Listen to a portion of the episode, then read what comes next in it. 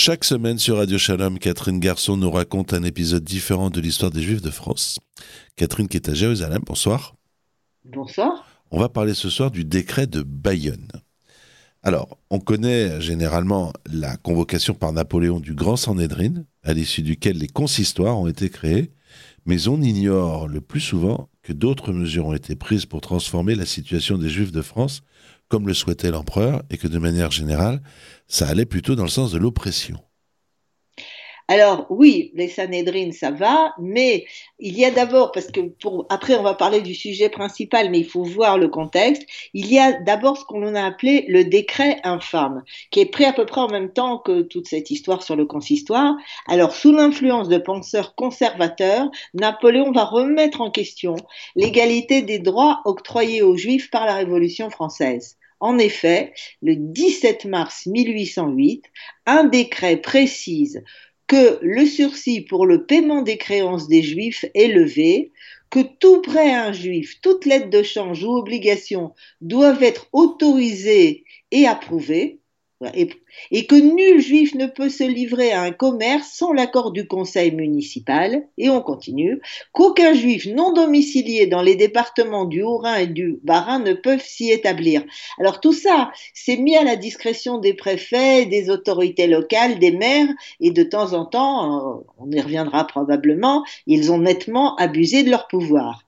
Alors, toutes ces mesures sont valables pour 10 ans et aux besoins renouvelables. Ce, décret, donc qualifié par beaucoup d'infâme, on va, on va y revenir une autre fois, mais soudain les juifs hors de la loi commune, c'est donc une totale régression par rapport au concept de l'égalité de tous les citoyens français devant la loi, et cette régression, bien sûr, ne s'applique qu'aux juifs. Alors, c'est d'abord déjà particulièrement infâme. Je ne savais pas que Napoléon. Moi, j'ai toujours vu que Napoléon avait émancipé les Juifs. Et donc, grâce à vous, une fois de plus, on apprend euh, qu'il faut être beaucoup plus précis.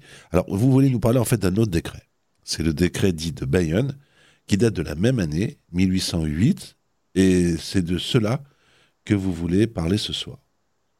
Alors, par ce décret datant, lui, du 20 juillet 1808, c'est-à-dire quelques mois après le décret infâme, Napoléon signe un décret impérial concernant les Juifs qui n'ont pas de nom de famille et de prénom fixe. Alors il faut savoir qu'en fait ce décret ne vise que les juifs de, l'Est de la France, l'Alsace-Lorraine, parce que les juifs euh, du Sud, euh, eux, avaient des prénoms et des noms fixes et donc ils ne sont pas en fait visés par le décret. Alors on va voir ce que c'est que ce décret.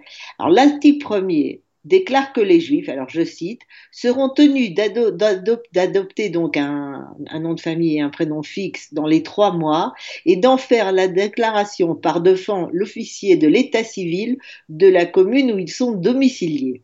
Alors l'article 3 précise ne seront point admis les noms de famille, comme nom de famille, aucun nom tiré de l'Ancien Testament, ni aucun nom de ville, pourront être pris comme prénom ceux autorisés par la loi du 11 germinal en 11. Alors, je fais une petite parenthèse, cet article ne sera pas totalement appliqué et on laissera les gens effectivement avoir des noms à consonance hébraïque et des noms d'origine, euh, dont l'origine est la ville dans laquelle, d'où ils venaient, leurs ancêtres venaient ou d'où ils résident aujourd'hui. Ensuite, on continue à regarder ce que dit le décret. Il revient au consistoire, dit l'article 4, de faire connaître à l'autorité si les Juifs ont individuellement rempli les conditions prescrites et, je cite toujours, si ce n'est pas le cas, alors là, les Juifs donc seront renvoyés du territoire de l'Empire. Donc c'est vraiment une mesure euh, sérieuse. Euh, seront exceptés des dispositions de notre présent décret, dit-on, les Juifs de nos États ou les Juifs étrangers qui viendraient s'y établir lorsqu'ils auront des noms et prénoms connus et qu'ils ont constamment portés, encore que les dits prénoms et noms et prénoms soient tirés de l'Ancien Testament ou des villes qu'ils ont habitées. Voilà, ça c'est le décret. Qu'est-ce qui motive un tel décret? Alors, outre la volonté constante d'un Napoléon d'en finir avec le particularisme juif, c'est pourquoi ce décret suit celui du 17 mars, avec les Sanhédrines et tout ça. Il existait aussi des considérations pratiques. En effet, et ce qui n'était pas forcément faux, les Juifs, en fait, comme je l'ai dit dans la pratique, les Juifs de l'Est de la France, étaient accusés de changer de nom à chaque génération, ce qui embrouillait, si j'ose dire, l'administration qui n'arrivait pas toujours à retrouver ce qu'elle cherchait et encore moins de connaître avec exactitude les liens de parenté à l'intérieur d'une même famille. Alors, comment une chose pareille est possible? Alors on va un peu remonter dans le temps pour, comprendre ce qui se passe en fait dans une partie des Juifs de, de, de l'Est de la France. Alors le dénombrement, qui est en fait un recensement de 1784, recense 3918 familles juives en Alsace, dont près de 45%, donc c'est beaucoup, n'ont pas encore de nom de famille fixe et définitif. Alors, euh, pour ces familles, comme l'écrit euh, André Aaron Frankel, euh, c'est le prénom du père ou du grand-père qui tient lieu de patronyme. Alors, pour montrer comment l'administration pouvait s'embrouiller, on va prendre un exemple. À Neuvillers, par exemple, le chef de famille de la première famille recensée s'appelle Wolf, c'est son prénom, Isaac. C'est-à-dire, il est Wolf, le fils d'Isaac, mais, mais il a un de ses enfants qui est marié, qui porte lui le nom de Moïse Wolf, parce qu'il s'appelle Moïse et qu'il est fils de Wolf, tandis qu'un autre est inscrit sur le nom de Yona Isaac, puisque lui, il a pris le deuxième prénom, le deuxième nom de son père, donc le nom de son grand-père, pour se faire un nom de famille. Alors, donc, on trouve des familles où le grand-père, le fils et le petit-fils ont des patronymes différents. Voilà. Donc c'est dur pour l'administration. Uh-huh. Quant à ceux qui, lors de ce même recensement, possèdent déjà un nom de famille juif, ils sont 30% de tous les juifs recensés, donc c'est beaucoup. Là, on a 45%, on ne sait pas très bien qui c'est, et 30% qui, ont, qui se partagent cinq patronymes, Lévi, Kahn, Bloch, Dreyfus et Veil. Et donc, il y a vraiment de quoi donner des mots de tête à l'administration. Donc, vous dites, on ne se rend pas compte, si 30%, c'est il y a un juif sur trois en France qui, s'appelle Lévi, Kahn, Bloch, Dreyfus ou Veil. Bon, c'est un peu comme aujourd'hui. presque la moitié qui n'ont pas un prénom fixe, euh, et un nom et un prénom fixe. C'est beaucoup. Ah bon, alors comment ils vont se choisir des nouveaux noms, ces gens-là?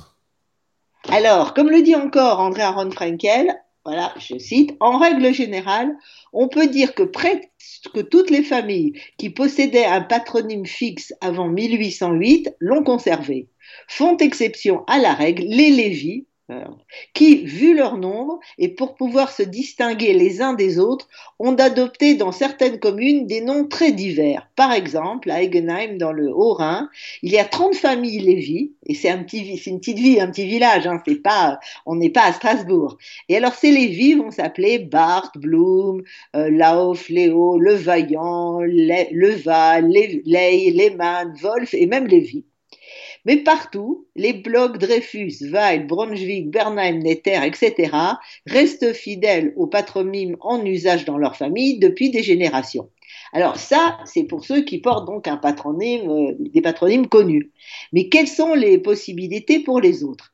Alors, tout d'abord, prendre un nom ou son nom hébraïque et le transformer en allemand, quelque chose qui pourrait effectivement ne faire pas trop, pas trop hébreu. Alors Binyamin va devenir Wolf, puisqu'on sait que le loup, c'est le symbole de la tribu de Binyamin. Naphtali va devenir Hirsch ou Hirtz ou en français cerf, puisque c'est un cerf ou une biche. Enfin, je suis pas très, je suis pas, je connais pas bien les animaux, mais bon, c'est la, c'est la tribu de Naphtali. D'autres préfèrent se référer à leur profession ou à leur profession de leurs parents. Des Chazanim adoptent le nom de Singer, le chanteur qui est une abréviation, une abréviation en fait de Vorsinger, des Sofrim vont s'appeler Schreiber, des relieurs Binder, des bouchers Metzger, etc., des, des, cordonniers Schumacher et des tailleurs Schneider, et on pourrait continuer comme ça, euh, la liste est très très longue. Alors, dans ce même registre du passage de l'hébreu à l'allemand ou au judéo-alsacien, on trouve aussi des adaptations de prénoms hébraïques. Par exemple, Baruch va devenir Bénédicte, euh, Gershon va devenir Gerst ou Gershel, Chaim va devenir Ayman, et bon, là aussi, je ne vais pas tout citer. Il faut encore mentionner au passage que dans certaines communes, mais c'est quand même rare, c'est important de le souligner, certains employés de l'état civil se permettent d'affubler les juifs de noms bizarres. Ainsi, au nord de l'Alsace, un de ses employés va donner aux juifs des noms italiens. C'est lui qui va choisir. Il va les appeler Levino, Longini, Norfuro, rien à voir avec ce qu'ils sont. Ailleurs, un Wolf Lazare devient Daniel Alexandre Pompée. Mais il faut être, honnête qu'il n'y en a pas beaucoup. Il n'y en a pas beaucoup. Vous appelez comment? Wolf Lazare. Ok, on va le traduire en français. Daniel Alexandre Pompée. pas mal. Une fois qu'un juif se décide sur un prénom et un nom définitif, comment ça se passe? Alors, durant l'été et l'automne 1808, les Juifs se présentent dans les mairies et y déclarent adopter définitivement tel nom et tel prénom. Ces déclarations sont consignées dans des registres. Les formules de déclaration, faites en double exemplaire, sont presque identiques pour toutes les communes. Alors, on va en donner un exemple parce que une partie de ces déclarations et de ces registres ont été conservés, donc on sait exactement comment ça se passait. Alors, à Westhofen, alors je lis, par devant nous, maire de la commune de Westhofen, canton de Vasselonne, arrondissement de Strasbourg, département du Bas-Rhin, s'est présenté Abraham Moïse, qui a déclaré prendre le nom de Blum pour nom de famille et conserve pour prénom celui de Moïse et a signé avec nous le 9 octobre 1808. À noter que ce Moïse Blum est l'ancêtre du futur président du Conseil Léon Blum, dont le père était encore né à Westhofen.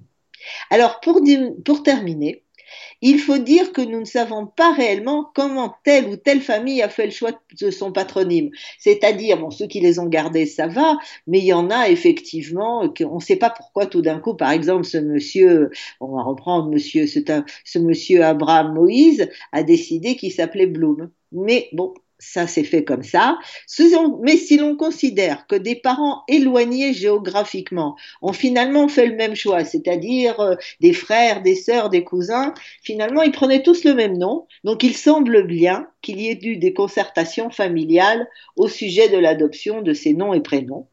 À la fin de 1808, l'affaire est réglée, tous les juifs français possèdent un nom et un prénom définitif. Eh bien, Catherine, chaque semaine sur Radio Shalom, vous nous racontez un épisode différent de l'histoire des Juifs de France. Et là, on a entendu parler du décret de Bayonne, qui est à l'origine, quelque part, de beaucoup de non-juifs que l'on connaît aujourd'hui, euh, puisque Napoléon a décidé d'uniformiser tout ça avec euh, son, sa méthode habituelle, avec ce qui était pour lui euh, une priorité, l'unité de la France. Je vous remercie. Bonsoir à vous. Bonsoir.